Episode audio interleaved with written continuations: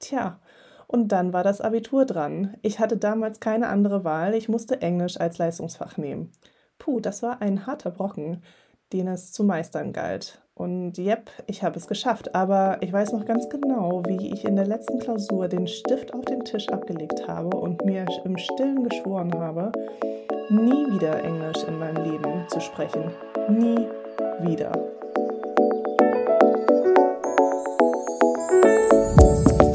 Sabine Edelhoff, Mutter von vier Kindern, Projekt- und Prozessmanagerin und Gründerin von Bla Bilingual at Home dem ersten Online-Programm für Eltern, die ihre Kinder zweisprachig mit einer Fremdsprache erziehen wollen.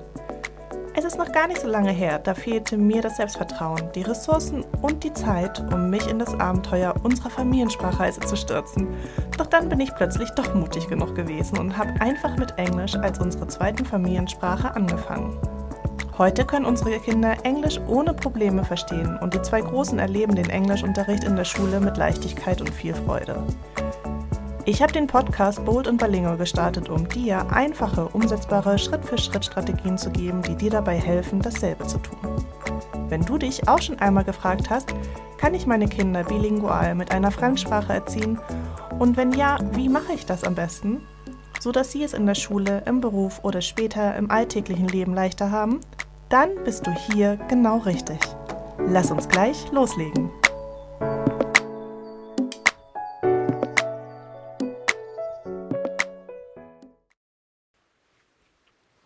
Englisch. So eine coole Sprache. Die angesagtesten Hits waren auf Englisch. Die erfolgreichsten Filme waren auf Englisch und wir mussten gefühlt ein halbes Jahr warten, bis sie ins Deutsche synchronisiert wurden und dann erst wurden sie in Deutschland im Kino oder im Fernsehen gezeigt. Die Beatles und Pink Floyd hörte unser Papa täglich im Auto rauf und runter. Von der ersten Klasse an hatte ich sowohl Englisch als auch Russisch in der Schule und das dann auch bis zum Abitur, also bis zur 13. Klasse. Heute kann ich Russisch noch lesen und ein wenig verstehen, aber mehr als Menja Sovut Sabine, ja живу в Gamburge ist heute nicht mehr drin. Zu schade, aber seit der Schulzeit habe ich einfach zu wenig Berührungspunkte mit Russisch gehabt. und wenn man eine Sprache nicht lebt, dann, wie sagt man so schön, man verliert sie recht schnell. Anders war es mit Englisch. Ich war extrem schüchtern und hatte ständig Angst davor, Fehler zu machen und mich lächerlich zu machen. Meine Taktik war daher also in der Schulzeit eher nicht aufzufallen und zu hoffen, dass die Lehrerin im Englischunterricht möglichst jemand anderen aufruft. Die Vokabeltests waren im Unterricht noch das angenehmste. Da musste man die Begriffe ja nur einfach ausländisch ler lernen und gut war. Grammatik war nicht so meins. Das Schreiben war okay, bis ich den Text dann korrigiert wieder zurückbekam. Und also okay, ich übertreibe jetzt ein bisschen, aber das Blau vom Füller hielt sich die Waage mit dem Rot vom Korrekturstift. Grandios waren auch unsere Familienreise in, in den Ferien nach London. Vielen Dank an meinen Papa an dieser Stelle, dass er uns so viel von dieser wunderschönen Stadt gezeigt hat. Ich kann es wirklich gar nicht mehr erwarten, London bald wiederzusehen. In der 10. Klasse hatten wir dann die Möglichkeit, einen Austausch oder Auslandsaufenthalt zu machen. Wir hatten eine Schülerin aus einem englischen Mädcheninternat bei uns zu Hause aufgenommen und im Gegenzug durfte ich dann für sechs Wochen nach England. Sechs Wochen Mädcheninternat in England, was für ein anderes Leben, das ich da erleben durfte. Und danach dann noch zwei Wochen Urlaub mit meiner Gastfamilie zusammen. Das Gute an dem Aufenthalt war, dass ich wirklich alleine da war und ähm, dadurch also wirklich gezwungen war, Englisch zu sprechen. Für mein Englisch hat das, hat der Aufenthalt auf jeden Fall also wirklich einen ganzen Schub nach vorne gebracht und auch für mein Selbstbewusstsein. In der 11. Klasse hatte ich dann noch einmal die Chance, für drei Wochen nach St. Petersburg zu reisen.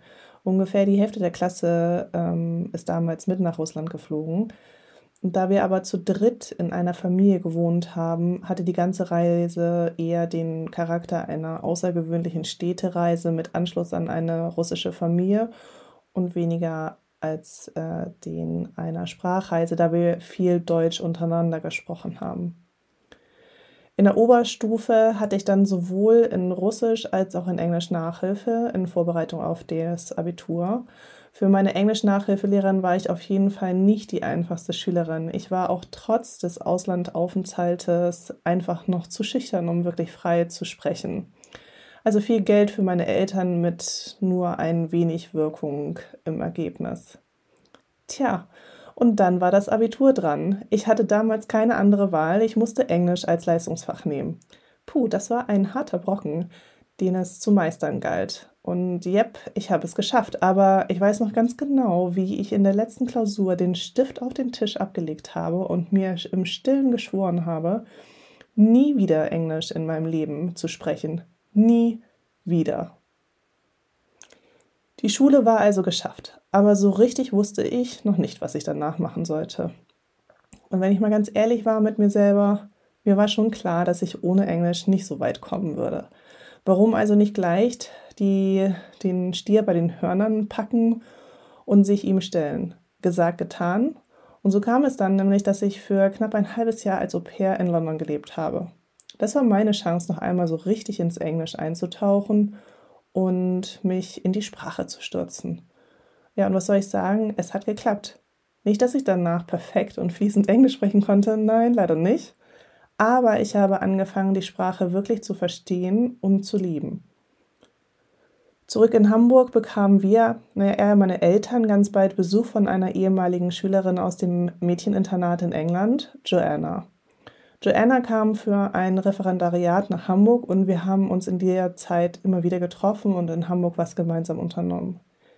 Das war der Beginn einer bis heute andauernden Freundschaft und das Teilen einer Leidenschaft für Sprachen, die dazu dann geführt hat, dass wir in 2021 einen Online-Kurs für Family English gelauncht haben. Aber dazu später in, einem anderer, in einer anderen Episode mehr sowohl über Joe als auch über unseren zwölfwöchigen Online-Kurs.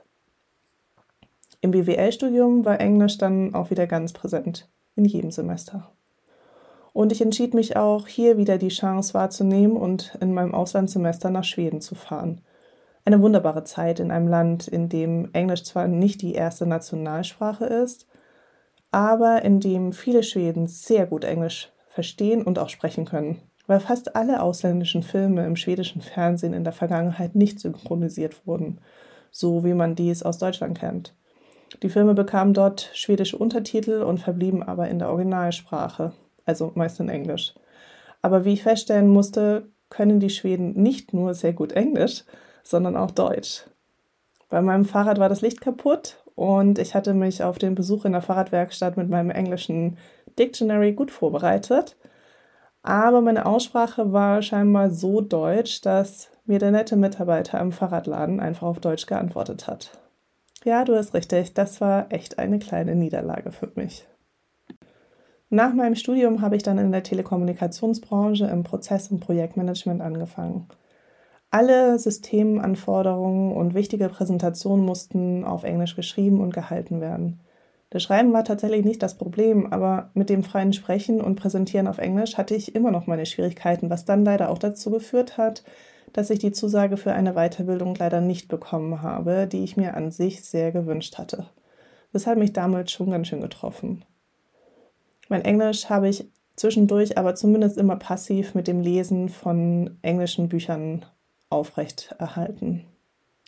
Jahre später, als ich über meine Eltern dann unsere australischen Freunde Farlo und Michael kennengelernt habe, hatte ich dann nach langer Zeit mal wieder die Möglichkeit, auch aktiv Englisch zu sprechen. Dabei habe ich das erste Mal auch so richtig gemerkt, dass meine Ausdrucksweise ihre Grenzen hat. Desto tiefgreifender und persönlicher unsere wunderbaren Gespräche wurden, desto weniger konnte ich das ausdrücken, was ich eigentlich gerne sagen wollte. Mir wurde klar, ich hatte nur zwei Möglichkeiten. Erstens, meine Grenzen zu akzeptieren und damit auch meine Kommunikationsmöglichkeiten. Oder zweitens, weiterzulernen und mich zu verbessern, so dass ich bei ihrem nächsten Besuch mich besser mit ihnen auf Englisch unterhalten könnte. Und dann kam mir die Frage, was wäre wenn? Was wäre, wenn ich nicht nur mein Englisch verbessern würde, sondern ich gleichzeitig auch versuchen würde, meine Kindern im Alltag die englische Sprache näher zu bringen damit sie es einfach mal einfacher haben, als ich es hatte. Zusammenfassend kann ich sagen, Fremdsprachen zu lernen und sie im Alltag anzuwenden, also anzuwenden und zu leben, ist mir nicht leicht gefallen, wirklich nicht. Am liebsten hätte ich Englisch auch links liegen gelassen, doch ich habe schnell erkannt, dass ich ohne Englisch heutzutage nicht weit komme. Je mehr ich ins Englische eingetaucht bin, desto besser ist es mir gelungen, einen Zugang zur Sprache zu finden. Und heute kann ich sagen, ich mag Englisch richtig gerne. Und ich finde, dass es eine wunderbare Sprache ist und dass ich stolz bin, sie sprechen zu können. In einer der nächsten Episoden werde ich euch mit auf unsere Familiensprachreise nehmen. Das war's für heute. Wir hören uns dann nächste Woche wieder, same time, same place, hier bei meinem Podcast Bold and Bilingual. Bis dahin, macht's gut.